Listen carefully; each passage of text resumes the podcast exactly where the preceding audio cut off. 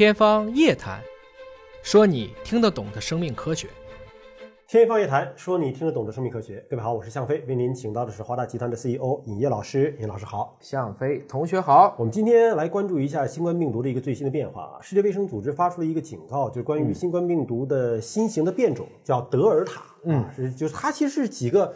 阿尔法、贝塔的那个字母，希腊字母编了个号，因为我们不是一直在说不要地名化、不要污名化，那么所以呢，我们就对英国的变种、印度的变种，也是世界卫生组织给了一个统一的一个编号。德尔塔株呢是来自于印度的变种的这个病毒，那么世卫组织给出的一个警告是说，这种病毒的传播力是更强了，毒性可能也更强了，也更容易引发重症了。对于这样的世界卫生组织的警告，尹老师您怎么看？我想现在的任何一种预测也都没有逃离从去年到现在这一年半左右，大家对于这个新冠疫情的这样的一个判断。嗯，只不过是在于你原来预测的是乐观还是悲观的。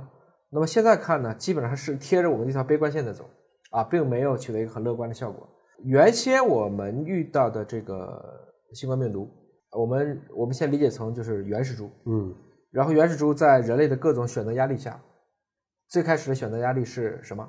就是人们开始戴口罩、勤洗手、避免人群聚集，是隔离的方式，是包括少量的尝试那些药物，但是药物的确实是有限的。嗯，所以那个时候病毒进行了第一次变异，我们称之为是英国株。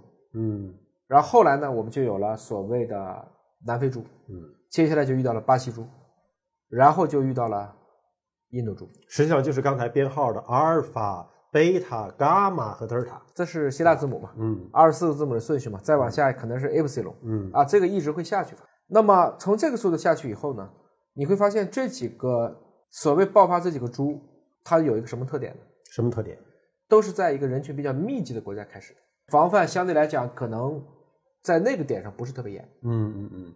也就是说，你如果隔离做得好，这个病毒散不出去，它变异的风险是小的。对，这就是为什么一九一八年我们说到一战的后期，流感病毒突然变厉害了。嗯，因为全世界的部队全部通过现代化的交通工具结合了，嗯，船呐、火车呀。嗯，其实如果今天没有飞机，如果今天没有高铁，这个病毒出不来，不可能扩散的这么快。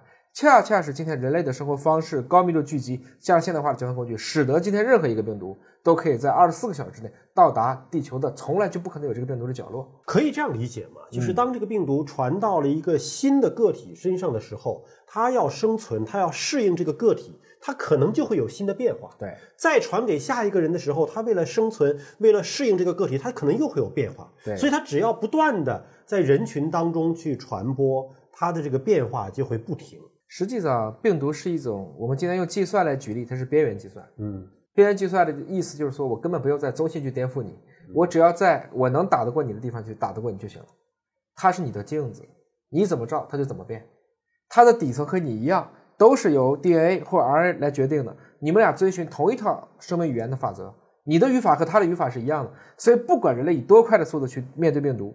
其实只要你跟他都是用语言对语言这种最基本的均等去对抗的话，你觉得我们赢的可能性大吗？但是原来啊，就是在这个病毒的变化的过程当中，很可能变着变着，它对人类的毒性就减弱了。对，就像零三年出现的这个 SARS 病毒一样。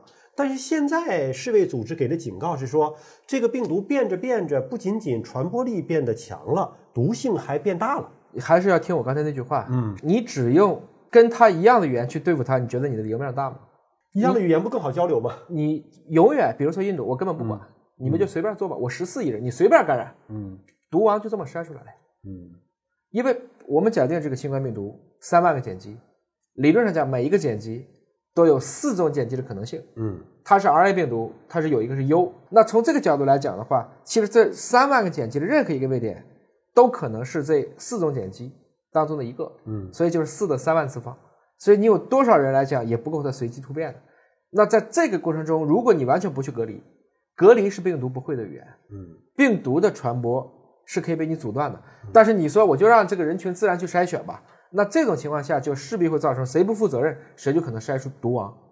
所以从这个意义上讲，今天来指责中国把这个病毒，不管是哪一种阴谋论，都是不负责任的，因为你忽略了。中国在没有疫苗、没有药物的条件下，如果去年只有中国，这个病毒是不是已经没了？就像零三年 SARS 一样。所以从这个意义上讲，当我们把这个病毒无限制在人群中拼命的扩展的时候，应该来讲势必会筛选出在病毒替代过程中最适于在当前人群当中扩散的一个我们所谓的在这一刻的毒王。这个毒王今天就是德尔塔株啊。但是有另外一个大家非常关心的一个话题，因为现在疫苗的接种啊，在全球范围之内可以说越来越受重视，而且总的这个数量也在不断的提升。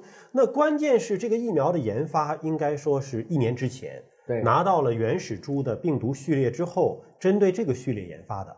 那么现在已经出现了阿尔法、贝塔、伽马 什么这不同的变种了。一年之前研发的疫苗对这些变种的毒株依然有效吗？这是一个非常尖锐和必须回答的问题。嗯，我们从全世界目前来看，不管哪一种方法的疫苗，在面对德尔塔毒株的时候，保护性都在下降。嗯，突出表现在我们今天听到越来越多的案例，都是打过疫苗的，甚至有接种了两剂，甚至打过两种不同的疫苗，其实它都有感染。这个过程中呢，我们发现，尤其是德尔塔株，嗯，官方已经开始承认它的传播效率更强，它引起从感染到危重的时间更短。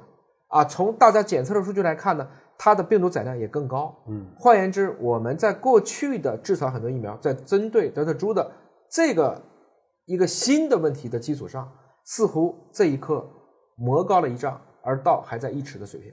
从这个意义上讲，我们的下一代疫苗更高效价的疫苗，可能是要在下一批全世界整个在疫苗公开研发当中要重点考虑的对象了。但是按照这样的一种效率，你会发现疫苗的更新永远赶不上病毒自身的变异的速度。是的，这个典型的就是流感疫苗。嗯啊，到今天为止，流感疫苗和新冠病毒是非常像的。其实，如果我们光从形态上看，流感和新冠疫苗差不多，上面看都是一个球，上面都是长满了刺突，只不过流感是长两种刺突，直径大约都是一百纳米，只是说它俩包着的命根子，流感一万四千个碱基，新冠三万个碱基，就这点区别。我们如果说它俩都能引起呼吸道症状的话，新冠病毒也能引起感冒。嗯不要忘记，我们最开始已经知道了，在 SARS 以前已经有四种人类知道的冠状病毒，长期在我们的鼻腔里，你有我也有啊。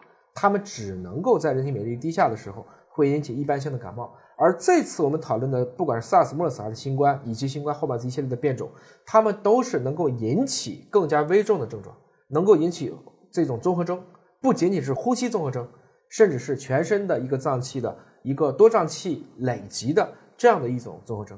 所以从这个角度来讲呢，可能新冠病毒的流感化，现在也是学界认为这是大势所趋的。不同国家对于打过疫苗之后的防护手段，其实建议是不一样的。你像中国的这个张文宏教授，他建议说，打过疫苗之后，依然还是要尽量的避免人群的聚集，还是要保持安全距离，还是要戴口罩，还是要勤洗手。否则就功亏一篑了。可是美国的这个福奇教授好像是给了一个二选一，就是说你打了疫苗之后，对吧？你就可以不戴口罩。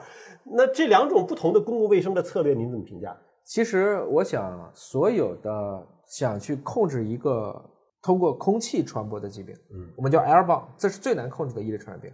这跟天花，这跟我们过去去防控这个，包括脊髓灰质炎，它整体还是不一样，还是不一样。包括埃博拉，埃博拉更多是接触传染，埃博拉不是空气传染。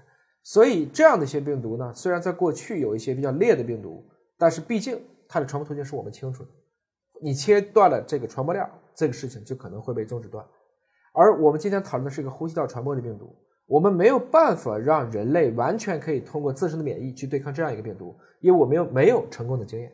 其实美国大家不要觉得只是在新冠这个过程中，我们看到美国可能死亡人数在已经是五六十万这个水平，在历史上任何一次大流感上，其实美国包括 H1N1，当时两千零九年的时候，美国其实死亡的人数都是在几万。或者是十几万甚至几十万这一个水平，所以每个国家，我想对于这个态度本身也是不一样的。